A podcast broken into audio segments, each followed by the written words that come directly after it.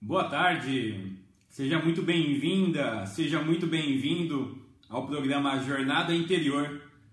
Eu sou o Arthur Brest, o horário é reservado exclusivamente para falar de autoconhecimento, de energia, para falar sobre esse processo de lapidação pessoal, de aperfeiçoamento infinito que a gente busca a cada instante, a cada segundo na nossa jornada de vida, na nossa jornada de autodescobrimento, se aperfeiçoar e se tornar uma pessoa melhor. E encontra informações importantíssimas se você está aí buscando é, nesse processo de autoconhecimento algo para lapidar a sua, o seu eu, para se aperfeiçoar como pessoa, é, como ser. E hoje o programa Jornada Interior, como vocês sabem, é, eu sempre faço a abertura com a leitura de uma cartinha do baralho do autodescobrimento que eu sorteio aqui na hora para puxar a energia do dia.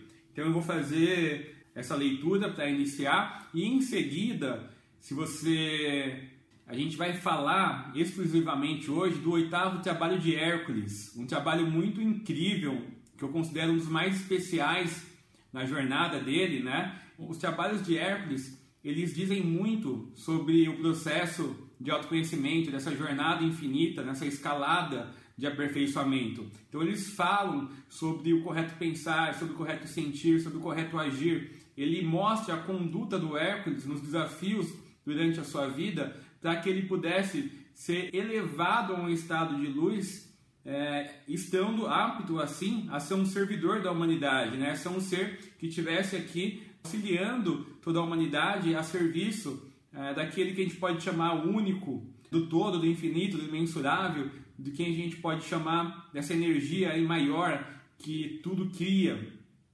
Tá? Então hoje é muito incrível, a gente vai falar no trabalho de Hércules, quando ele mata a Hidra, né? A gente vai entrar em detalhes, vai explicar entre linhas que ficam ali explícitas, mas às vezes por a gente não ter o olhar dessa linha mais transpessoal, dessa linha transcendental, a gente não percebe. Quando a gente fala, só vou dar aqui, né, um spoiler é, inicial, quando a gente fala do, da lama, né? Daquela lama onde a ilha reside, a gente fala do inconsciente coletivo. Quando a gente fala da areia movediça, a gente fala do nosso corpo mental. E a hidra, ela não é só, só o subconsciente, mas é a soma das formas pensamentos dos eus que foram encarnando e foram somatizando aquele monstro, né? Então é tudo que tem mais negativo e grosseiro.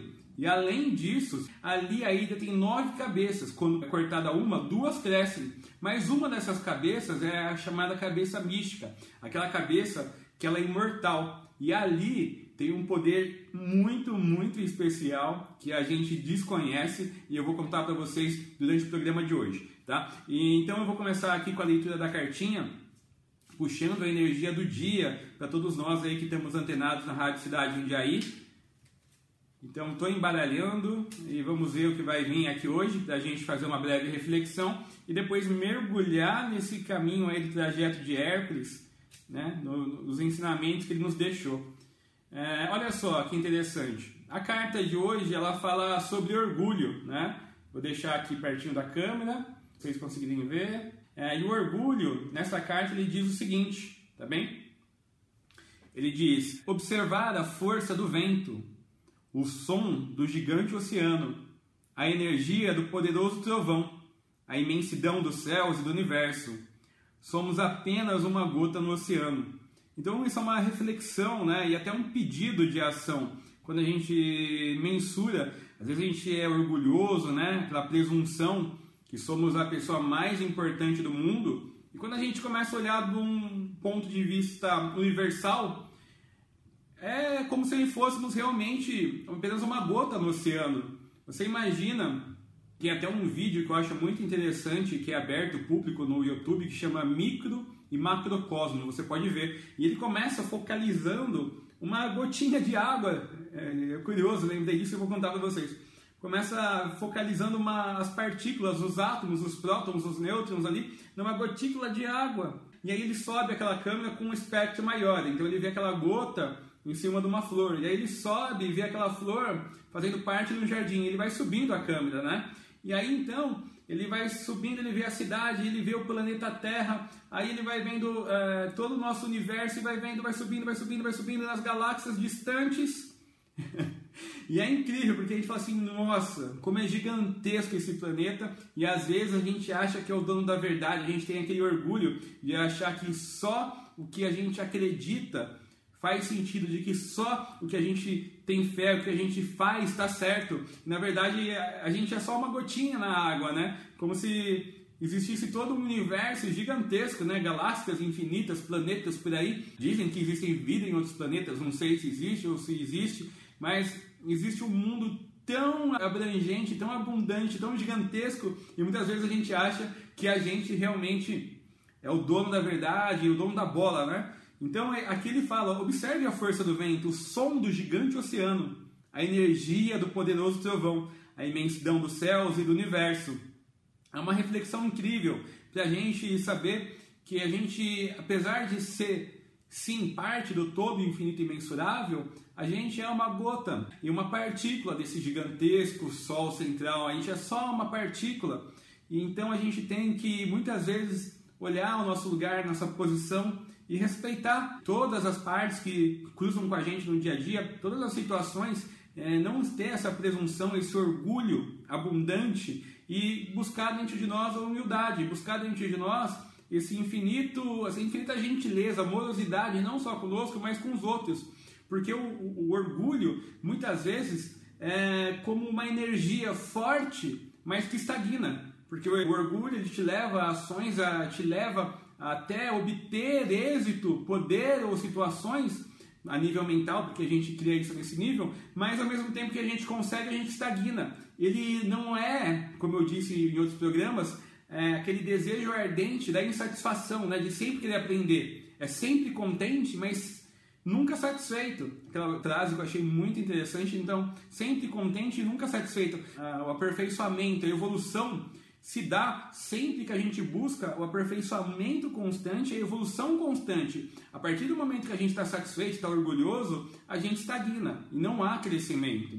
E essa carta do orgulho, ela faz muito sentido quando a gente fala, né, desse trabalho de Hércules, da Hidra, né, quando ele enfrenta a Hidra, porque nesse instante Hércules ele precisa lidar principalmente com as forças materiais, né? ele já transcendeu o sentido, o agir, o correto pensar. E agora ele precisa lidar com as forças mais baixas do seu ser. Então ele precisa tirar todo o orgulho. E em certo momento, quando ele está nessa luta com a Hidra, a gente vai perceber que ele vai passar pelo teste do orgulho. Ele vai lançar flechas de chama, flechas flamejantes em direção a uma caverna e vai tentar com a sua espada cortar a cabeça da Hidra usando artifícios materiais, usando artifícios humanos que a gente pode dizer, e ele não consegue. Então ele tem que recolher esse orgulho e ele tem que se ajoelhar para conseguir vencer a Hidra. Então essa carta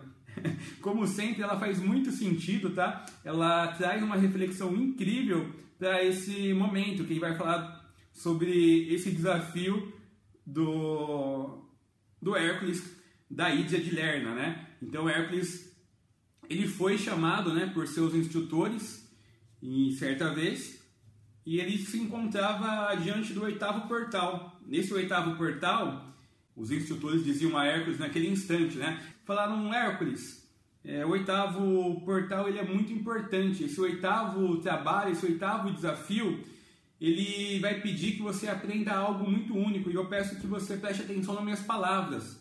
Hércules ainda não tinha adentrado o portal, ele ainda não conhecia o que ele ia enfrentar, ele não sabia sobre a Hidra de Lerna ainda. Então, Hércules escutou atentamente. Os instrutores então lhe disseram: quem se ajoelha, eleva-se. A conquista da rendição de si. Então, os instrutores falaram que ele só ia conquistar quando ele entregasse totalmente o seu eu a algo superior. Então a conquista só é alcançada por meio da total rendição de si, os instrutores disseram. E ele falou: quando você se ajoelhar, você vai se elevar. E isso, não sei se vocês recordam das palavras de Cristo, ele dizia nessa, nessa linha também, né? Então Cristo, ele nos disse, né? Quando você se entregar, você vai entrar nos reinos dos céus, vai ser reconhecido. A linha de Hércules, o conto de Hércules, ele é muito instrutivo. E eu amo esses contos, eu acho eles espetaculares. Eles te remetem a reflexões tão importantes que passaram por, nossa, milênios, séculos, e eles estão vivos, eles trazem conhecimento. Afinal, você imagina esses grandes seres que deixaram essas instruções através de metáforas para que as instruções sobre a linha poderosa das informações secretas, né, das informações transcendentais, passassem por gerações, por séculos, por milênios e não fosse alterada. Né? A gente sabe que muitas vezes a gente é censurado nos meios quando a gente fala algumas coisas. Então, eles tiveram essas ideias incríveis, né? tanto de usar metáforas, de usar desenhos, de usar várias ferramentas para preservar o conhecimento mais valioso que a humanidade tem. Afinal, é, conhecer a si próprio é o único caminho. A gente pode passar muito tempo distraído com as coisas do mundo, mas a coisa essencial, permanente, é a gente se lapidar, é a gente se descobrir, a gente mergulhar para dentro e se aperfeiçoar. Então, se a gente acredita muitas vezes que a vida é só acumular bens materiais, desfrutar dos sentidos, a gente acaba perdendo esse poder, a gente acaba perdendo essa oportunidade que é lapidar o nosso eu, é subir as escadas né, dessa escalada infinita. E quando a gente vai falar dos trabalhos de Hércules, Hércules ele passou por 12 trabalhos muito importantes, né?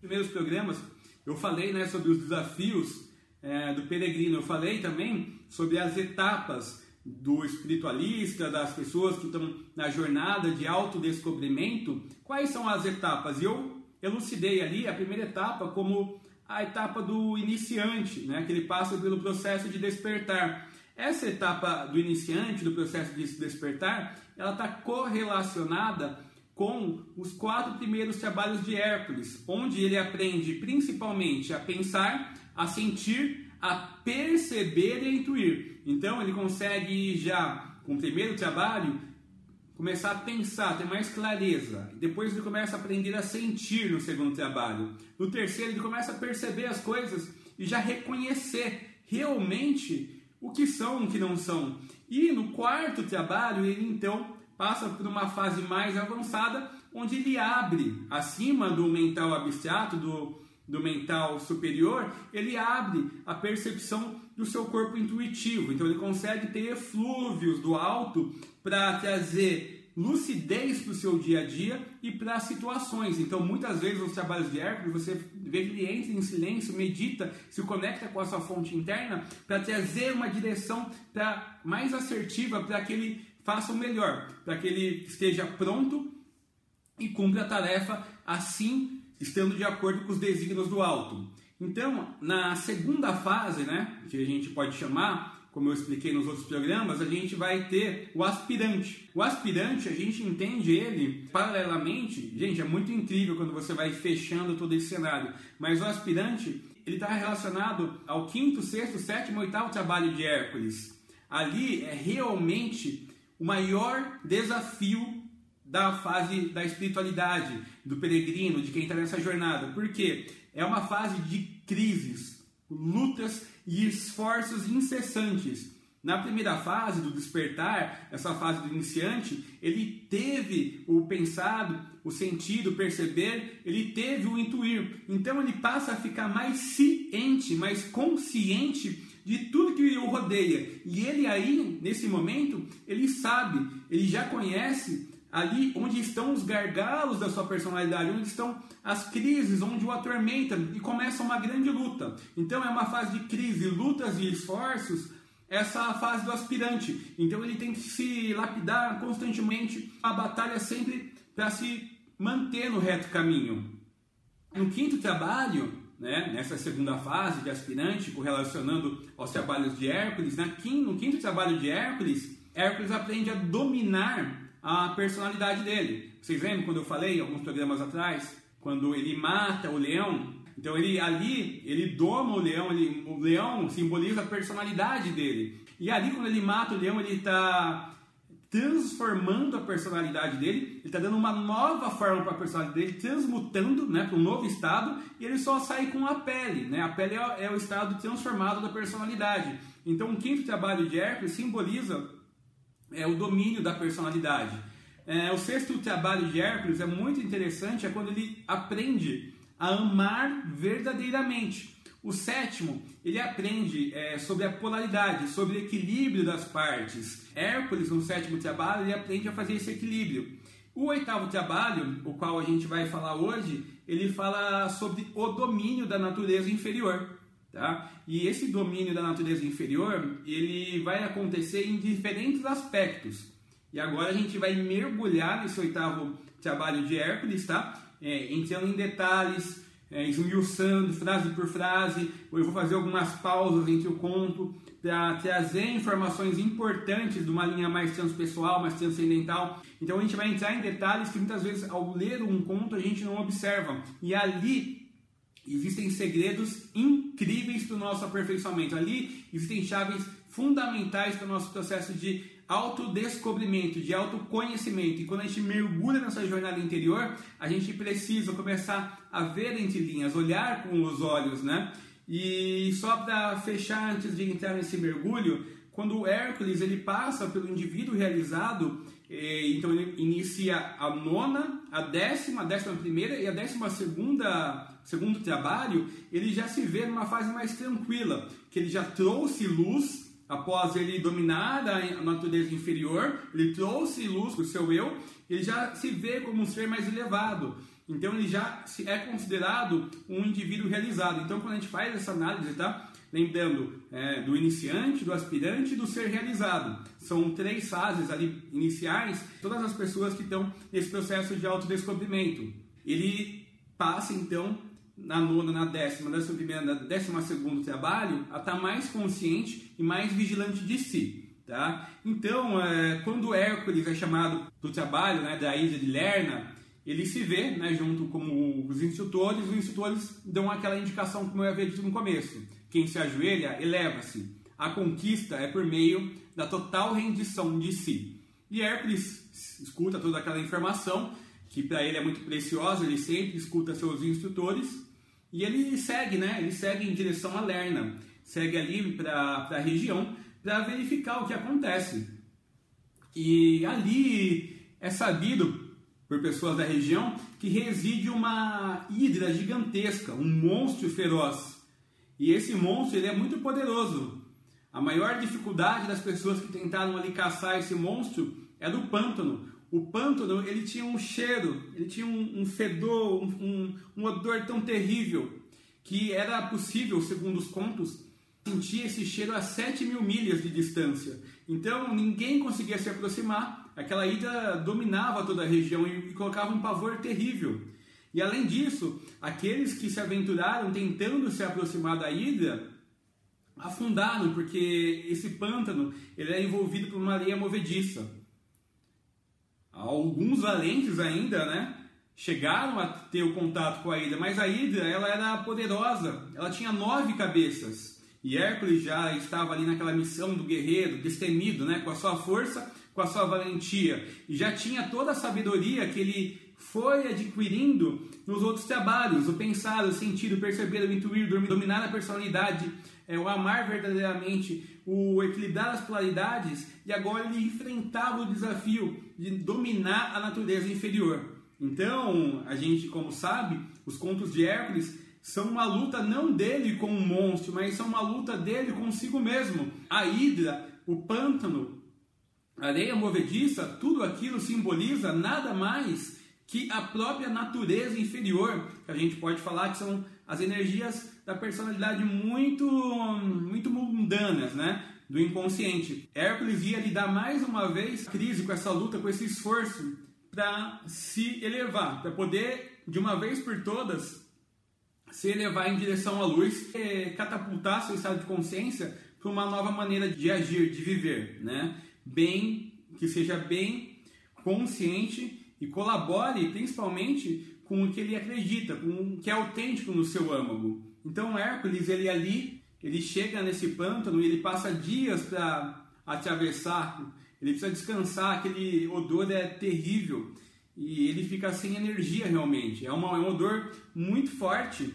E aí ele chega numa região, aquela areia movediça, né? Ele tem que se amarrar em cipós, ele tem que se esforçar muito para tentar localizar a hidra. Passam semanas e ele fica naquela busca da hidra e não encontra. Então, ele de repente ele vê um covil e ele percebe que a hidra está lá dentro.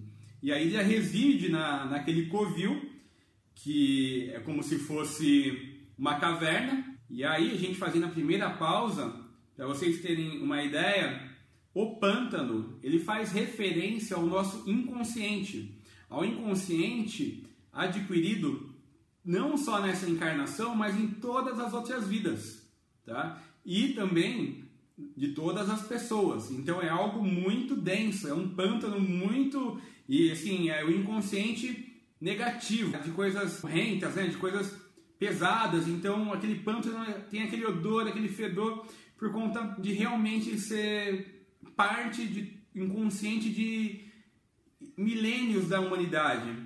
Ao mesmo tempo, a areia movediça representa o plano mental. Então é a própria mente dele. Então ele precisa lidar com a mente dele, ele precisa saber driblar a mente dele. E seguindo em frente, continuando, ele chega ao ponto da caverna. A caverna, como vocês viram, muitas vezes no conto de Hércules, esse covil, assim como no, no quente trabalho de Hércules, do leão, a caverna ela representa em dois pontos o aspecto emocional e o outro polo a parte mais mental. Então, nesses dois polos é preciso fazer uma integração e está totalmente relacionado à nossa glândula pituitária. Então, é muito interessante a gente começar a olhar essa metáfora com outros olhos. E aí, então, Hércules encontra aquele covil e imediatamente ele pega flechas e começa a lançar flechas flamejantes em direção àquela caverna. Centenas de flechas ele lança ilumina, né? Ilumina toda aquela caverna, ilumina toda aquela caverna e a Hidra, ela ali fica incomodada e sai furiosa, muito brava, muito irritada com, com seus tentáculos, ela joga aquele lodo do pântano em cima do Hércules que fica impregnado com aquelas coisas do inconsciente e vai lutando com Hércules até que em certo momento o Hércules se desdobra para o lado direito ali e faz um corte e corta a cabeça da Hidra com a sua espada.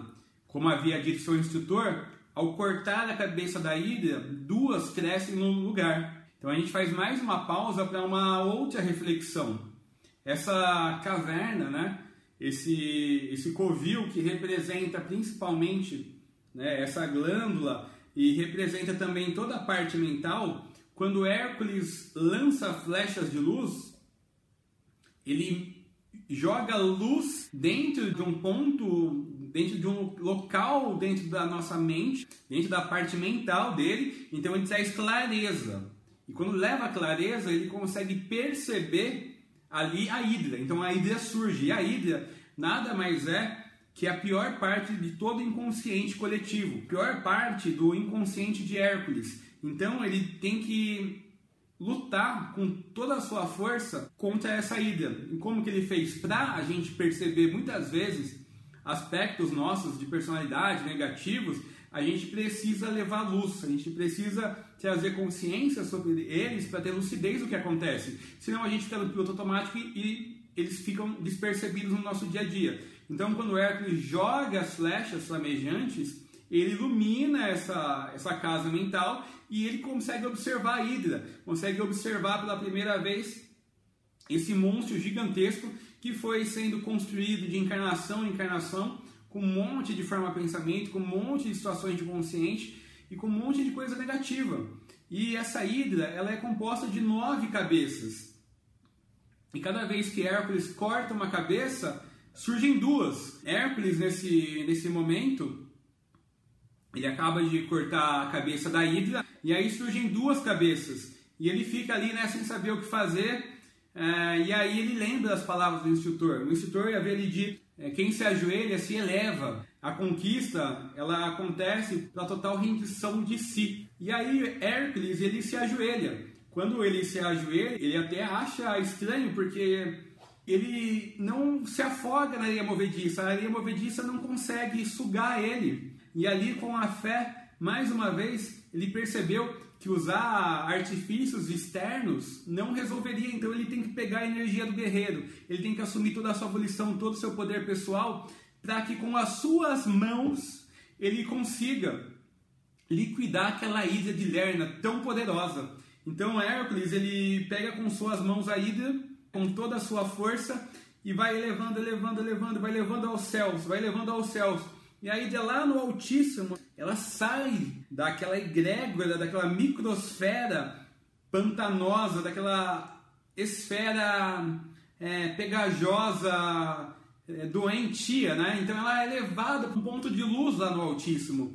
Então ela começa a se debater, debater, e Hércules continua elevando com toda a sua força a ida lá para o alto, para o alto, para o alto, para o alto.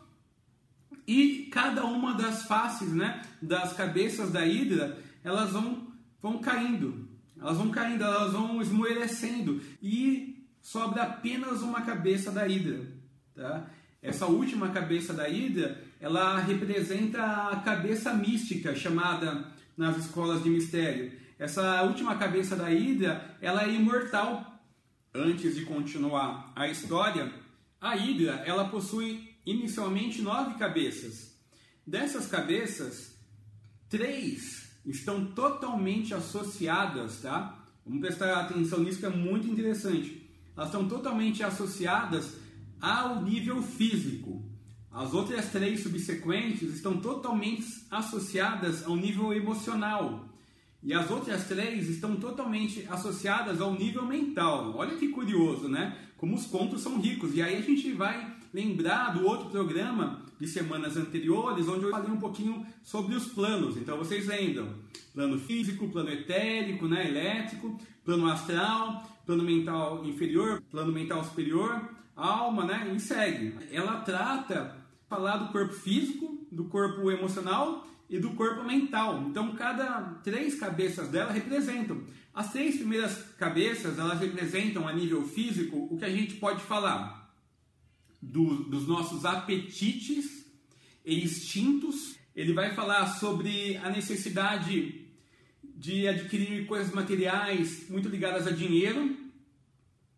E o terceiro ponto, ele vai falar sobre o desejo desenfreado sexual. Então, olha só que curioso. Essas três cabeças da Hidra, inicialmente elas representam é, os instintos, tá? E os apetites ela representa um desejo por acúmulo de posse material e representam também é, essa parte ardente pela busca do fogo das paixões, né? É, o que, que acontece? Olha que sabe o que é esse conto.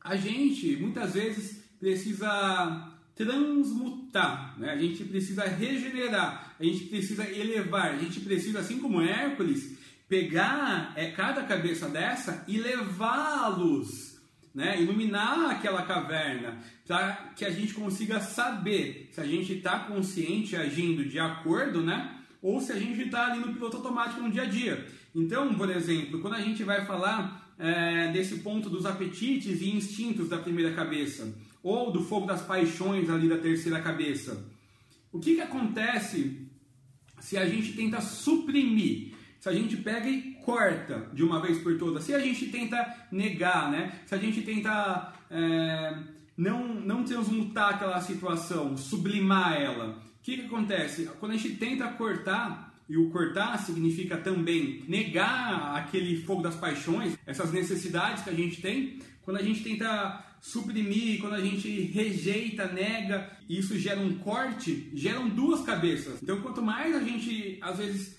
põe energia em um ponto que a gente quer eliminar da nossa vida, mais poder a gente dá, porque aquilo passa, assim como o cavalo, sabe? O cavalo anda com aquele negócio nos olhos, você consegue olhar para frente. Quando a gente põe foco em uma coisa, a gente só consegue ver aquilo. Então, quanto mais energia a gente tenta suprimir, mais forte se torna, mais força ela ganha. Então, se você corta a cabeça, cresce em duas. Se você quer suprimir o fogo das paixões, você corta aquela cabeça, cresce em duas. E o monstro vai ficando mais forte, o monstro vai ficando mais forte. Então a gente precisa sublimar, a gente precisa transmutar.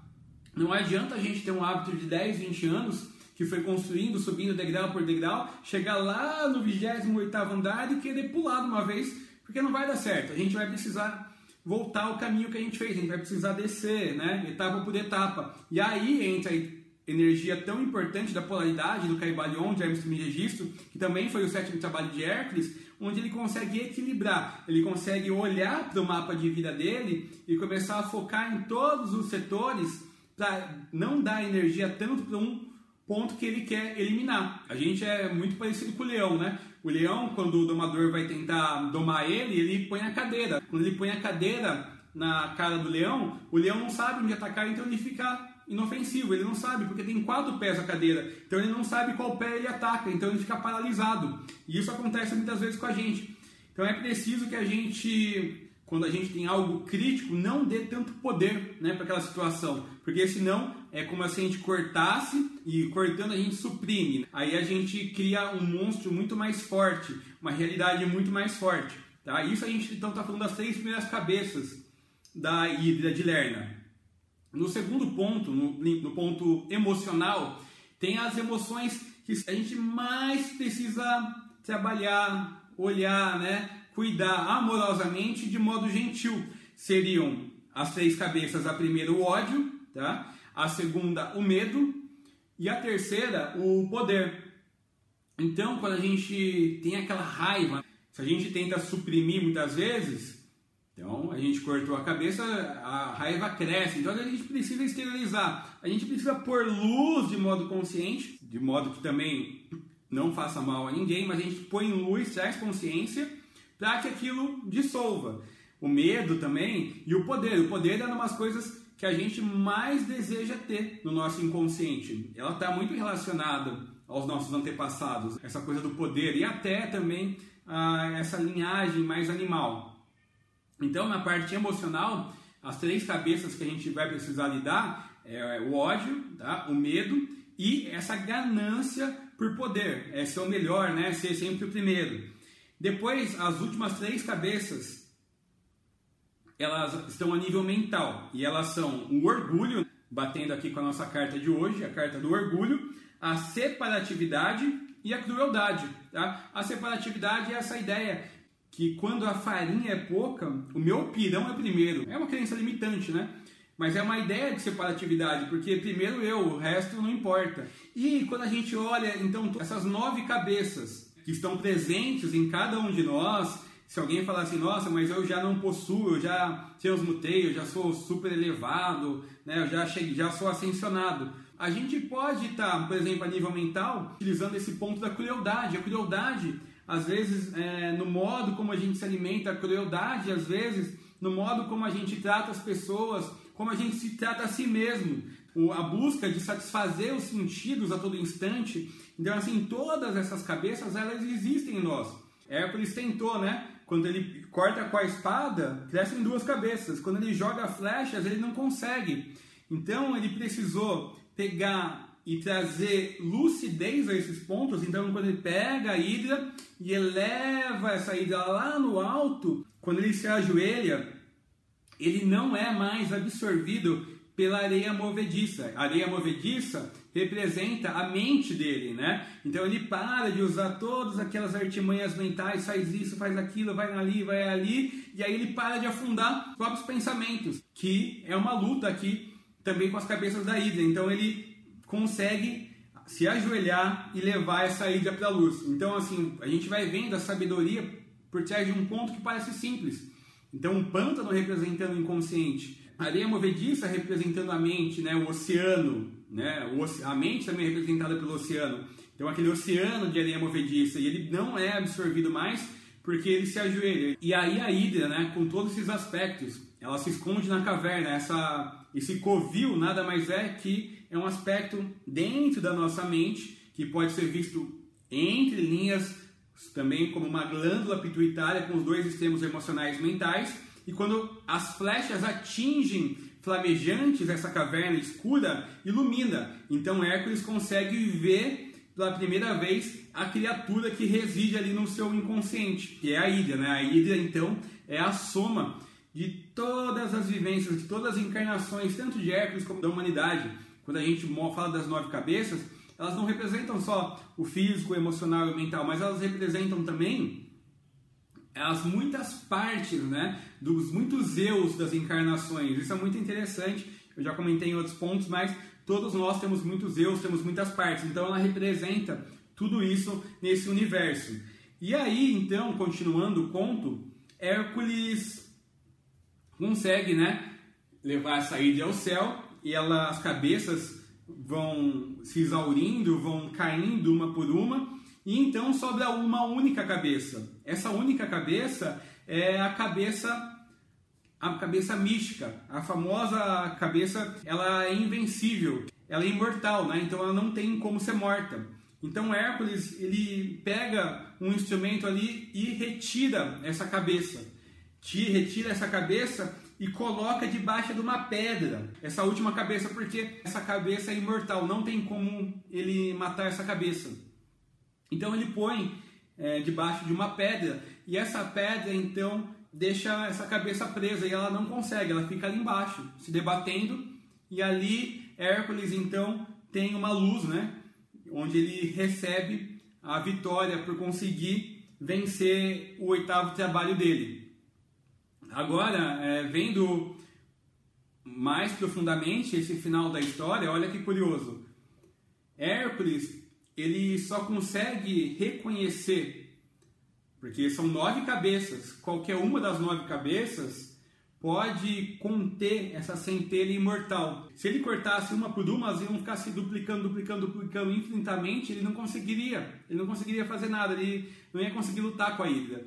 Quando ele consegue levar luz, consegue levar luz a essas questões de cada cabeça, né? Seja apetite e instintos, é, a parte da busca do dinheiro incessante, do fogo das paixões, elucidar essa questão do ódio, do medo, do poder, do orgulho, da separatividade, da crueldade, quando ele consegue levar luz essas questões que estavam nessa caverna mental dele, ele não conhecia, ele não sabia, porque estavam muito impregnadas no inconsciente, lembrando que era de um odor esse pântano, lembrando que a Maria movediça era uma coisa muito terrível, né? Que existe em todos nós muitas vezes. Então, quando ele consegue levar luz, ele então percebe que sobrou apenas uma cabeça, e essa cabeça é a cabeça imortal. E é aí que reside o maior segredo desse conto, é aí que reside o ponto mais interessante dessa história. Isso quer dizer para a gente que, mesmo uma criatura horrenda, mesmo que uma criatura cruel, é, uma criatura feroz, o maior monstro concebido, mesmo é, pior, pior ser, né? Essa hidra, que é a soma do subconsciente de todas as gerações, de todas as pessoas que já passaram em vida. Aquele pior cenário, né? Ele ainda assim continua ali como a última cabeça imortal. Tem a luz, tem um aspecto divino, porque a imortalidade é algo divino. Aquela última cabeça ela representa a divindade, ela representa Deus onipresente. Então, ela tem esse poder. Então, mesmo diante de toda aquela densidade, né, diante de todo aquele aspecto é, sujo, né, de, de aspectos muito primários, uma das cabeças, ela representa a divindade, ela representa o único, porque ela é imortal. Hércules só consegue descobrir, só consegue perceber essa luz dentro de uma dessas cabeças, perceber que Deus né, em tudo, mesmo a coisa mais negativa tem Deus inserido ali, Hércules só consegue perceber isso quando ele leva todas as outras cabeças à luz. Então esse é um conhecimento muito interessante. É a capacidade, né, dessa, dessa cabeça da ressurreição. Então é a capacidade né, de, mesmo essa cabeça aprisionada de debaixo daquela pedra, não podendo se mover, é a presença de Deus. Então Deus, apesar de a gente julgar as criaturas que sejam como negativas, Deus está presente em todas as coisas. Essa coisa de estar tá onipresente, né? Essa cabeça essa cabeça mística, essa cabeça universal continua viva e ela fica ali debaixo daquela pedra. E essa pedra tem um outro significado muito interessante. Essa pedra, ela significa dentro do trabalho de Hércules a energia de terra, energia né, de aterramento. Então Hércules ele precisou estabelecer raízes muito fortes para conseguir levar a luz, levar a luz, né? Aquele conto que a gente sabe que quanto maior a, a raiz, maior a copa. Então ele precisou, com essa pedra, né, que simboliza a energia de terra, ele cobriu esse aspecto do inconsciente. Ele conseguiu deixar ele preso, porque ele não tinha mais o que fazer. Aquela cabeça não havia como ele derrotar. Aquela última cabeça, ela continha o aspecto de Deus. Ela era imortal. Então Hércules, com a energia da terra, com seu poder, com a sua mão, conseguiu levar é, essa criatura ao céu, derrubar todas as outras cabeças. Última cabeça ele cobre, né? Então ele cobre com uma pedra. Então é muito interessante esse conto, porque o Hércules no final, ele domina a sua natureza inferior, sublimando ela. Ele transmuta essa personalidade. Então ela fica sobre os pés dele. Então ele consegue sublimar essas energias sem cortar. E isso fala muito sobre a nossa vida. E quando a gente fala daquelas flechas flamejantes, né, que vão em direção à caverna e iluminam a hidra, quando a gente fala é, desse poder de aterramento, existem várias formas de a gente fazer isso na nossa vida. Existem diversas formas é, né, nesse mundo atual da gente lidar com isso, para a gente dominar essa esfera inferior. A primeira, sem dúvida, é levando luz, levando luz a essa consciência. Para isso, a gente pode fazer esse trabalho de autoconhecimento. Então é estudar, é ler, é se aprimorar, né? é sempre tentar melhorar, sempre estar tá observando tudo ao nosso redor e aprendendo. É sempre não estar tá satisfeito e sempre tentando evoluir cada vez mais, mais e mais. Essa é a primeira forma. Tá? A segunda forma e a terceira forma que eu vou contar para vocês são as que eu acredito que hoje, nesse momento de vida que a gente vive, sejam as mais qualificadas para a gente fazer esse movimento. A primeira assim como a gente traz luz a essas questões, elas podem ser desenvolvidas em terapia, né? É, abrindo aquela caixinha de Pandora, mergulhando para dentro. Mas é, isso tudo muitas vezes gera distrações no caminho do peregrino. O que eu sugiro, recomendo, é que a gente trabalhe com outras duas leis. A segunda lei é a lei do serviço. A gente a todo instante está servindo, está trabalhando constantemente, oferecendo sempre a Deus sempre dedicado a Deus. Essa é a melhor forma de lidar com a Hidra de Lerna. Essa é a melhor forma hoje. Então, a gente não está mais apegado a estar tá saciando os apetites e instintos ou é, juntar recursos materiais infinitos. A gente está muito focado em estar tá servindo as pessoas, ajudando a comunidade. A gente está muito dedicado aos trabalhos, seja de qual for. Ah, qual é a tarefa? Poxa, arrumar a cama, lavar a louça, arrumar os cômodos, isso é uma forma de tarefa, é uma forma de serviço. Quanto mais a gente limpa esses ambientes, esses cômodos internos, mais a gente está limpando todo esse inconsciente, a gente está limpando esses porões, esses covis da Ilha de Lerna, né? Então, esse é, é, o segundo modo. E ele vai usar qual lei? Ele vai usar a lei da polaridade, que foi o Hércules aprendeu no sétimo trabalho. Ele vai usar é o enfraquecimento das forças retrógradas, antagônicas negativas, polarizando elas com uma forma mais positiva. Como assim? Por exemplo, eu fiz muito mal a uma pessoa, então eu faço bem para cinco, para restabelecer aquele equilíbrio, porque naquele momento que eu estava inconsciente, eu não conhecia ainda os porões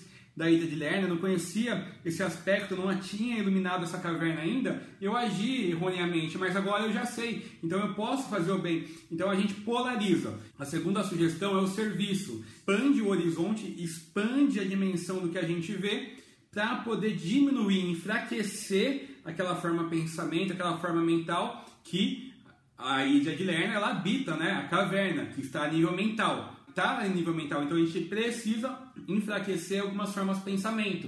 Então a minha sugestão é serviço abundante. E o terceiro ponto, que é muito útil, é entregar ao Altíssimo, é entregar a Deus, é entregar os seres de luz. Eles têm a potência e a energia para, com essa força flamejante, diluir esses aspectos. Então, se tem algo que é muito relutante dentro de mim, eu sento, eu oro, a oração ela trabalha com a polaridade também. Ela também, o mantra, o que significa o mantra? O mantra, ele não precisa ser uma oração conhecida, não precisa ser um om, pode ser até um abracadabra. O abracadabra tem poder, porque o grande segredo do mantra, qual que é? É a repetição. Quando a gente repete, repete, repete, repete, repete, om, om, om, om, ou um exemplo né, de uma oração Hare Krishna, Hare Krishna, Krishna Krishna, Hare Hare, Hare Rama, Hare Rama, Rama Rama, Hare Hare, Hare Krishna, Hare Krishna, Krishna Krishna. Quanto mais a gente repete, mais com a polaridade a gente enfraquece ou transforma os pensamentos e aquela energia vai tomando mais forma, energia nova, né? A, a, gente vai tendo uma mente mais concentrada, uma mente focada. Então a gente deixa de dar poder para as cabeças da Hidra. Elas vão perdendo força. O que a gente está fazendo com isso? A gente está iluminando o cômodo. A gente está pegando a Hidra e está levando para a luz. Tá? Então a oração, é, os mantras, pegar essa Hidra. Então é, Senhor, eu que nada sou, entrega-me a Ti para que faça de mim a Tua vontade, a grande oração de Akiuki. Pega com a nossa força e entrega, né? Para que seja transmutado, para que seja regenerado todos esses aspectos que a gente passou a estar ciente. Então, existem várias ferramentas. A primeira, como eu disse, parte terapêutica, é olhar realmente para essa, essas questões subconscientes. Agora, eu acredito muito mais nas outras duas técnicas as outras duas ferramentas, que uma é o serviço, que é estar sempre em atividade, constando, não deixando esses porões, esses covis da hidra ficarem muito sujos, cheio de lama, cheio de energia de pântano, né? E a terceira, sem dúvida, é fazer mantras, orações e entregar o Altíssimo essa energia. Lembrando sempre que quando a gente reprime ou tenta cortar algo, ele pode nascer como duas cabeças. Então é preciso a gente pegar essa energia. Quando a gente fala das flechas flamejantes, né, que, que Hércules lança na caverna, é muito incrível também, porque o fogo, né, o fogo ele sinaliza a transmutação. O fogo, ele sinaliza o, o fogo que a gente chama né, como Agni, ele tem o poder de transmutar, de mudar um estado para outro.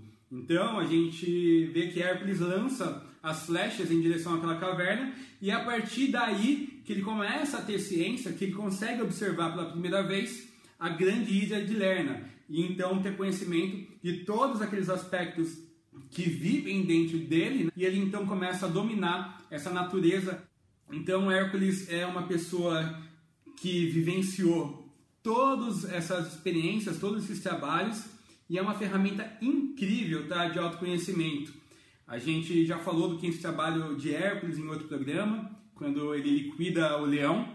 E agora a gente está contando para vocês um pouquinho né, dos aspectos é, entre linhas que tem nesse conto da Ilha de Lerna. Então eu acho muito interessante essa reflexão. E o mais importante, porque até um pressuposto de PNL, né? A PNL fala que em toda atitude existe uma intenção positiva. Até aquela atitude mais negativa que a gente pode imaginar tem um ganho para a pessoa que fez. Uma pessoa que fez uma coisa horrível. Ela fez uma coisa assim, nossa, indesejável que ninguém aceita. Aquela pessoa só fez aquilo porque ela tem um ganho. Né? E esse é um pressuposto que a gente trabalha na PNL. Então, é, quando a gente olha, eu acho que esse é um dos maiores pontos desse conto, né, da Ilha de Lerna, como eu falei. Mas quando Hércules ele consegue silenciar, né, consegue liquidar as cabeças, ele percebe que sobrou apenas uma. E essa cabeça, a cabeça mística, a cabeça imortal, ela, ela é onipresente. Então ela não consegue ser liquidada. Hércules precisa juntar todas as suas forças, seu poder, se aterrar para conseguir fechar aquela, aquela cabeça e deixar ela presa. Mostra que mesmo né, em todos os aspectos negativos, sempre tem uma luz, né? Então aquelas cabeças, apesar de ter todo aquela maldade, aquela crueldade, aquele orgulho, ela tinha ali uma luz divina. Só que para Hércules descobrir isso, em qual cabeça estava, ele precisou levar tudo isso, né? Levar luz para aquela caverna, levar, levar essa hidra, né? Para o Altíssimo, né? Entregar essa hidra para o Altíssimo, para que aí ele conseguisse reconhecer qual que era esse centro. E esse centro luminoso, ele habita em cada um de nós. Todos nós temos essa energia divina em nós, essa energia imortal. Então Hércules, mais uma vez, ele sublima né, no seu trabalho. Assim como o leão, ele não matou a personalidade, ele saiu da caverna com aquela pele sublimada, né, num novo estado, e agora ele transmuta toda a Hidra para uma nova forma. Então ele ganha essa luz, e aí a gente reconhece nas palavras do instrutor que dizia no início: quem se ajoelha, eleva-se. A conquista é por meio da total rendição de si. Então Hércules, nesse, nesse conto, ao chegar no final, ele passa para a fase de indivíduo realizado, como eu disse no começo. É, iniciantes, aspirantes, indivíduo realizado, porque ele conseguiu levar a luz a todos os seus aspectos da natureza inferior. Então ele passa a dominar toda essa questão do seu consciente e do seu inconsciente. Então Hércules é mais uma vez vitorioso. Então vou ler mais uma vez a cartinha do dia que fala sobre orgulho e fala um pouco aí do Hércules, quando Hércules tem com os recursos materiais dominar a Hidra e não consegue, então ele percebe que ele precisa realmente reunir as energias internas e ele deixa então né, essa personalidade de lado, deixa o orgulho de lado e percebe que ele precisa se ajoelhar. Então quando ele se ajoelha, ele consegue elevar a Hidra para o céu. A cartinha do dia hoje foi orgulho, eu vou ler aqui antes de encerrar o programa. Orgulho quer dizer observar a força do vento, o som do gigante oceano, a energia do poderoso trovão, a imensidão dos céus e do universo. Somos apenas uma gota no oceano. Pessoal, agradeço muito todo mundo que acompanhou o programa hoje. Eu sou o Arthur Brest. Esse é o programa Jornada Interior. Você me encontra aqui todas as quintas-feiras, das duas às três horas da tarde. Agradeço muito a presença de todos vocês e nos encontramos aí na próxima quinta-feira. Namastê, gratidão.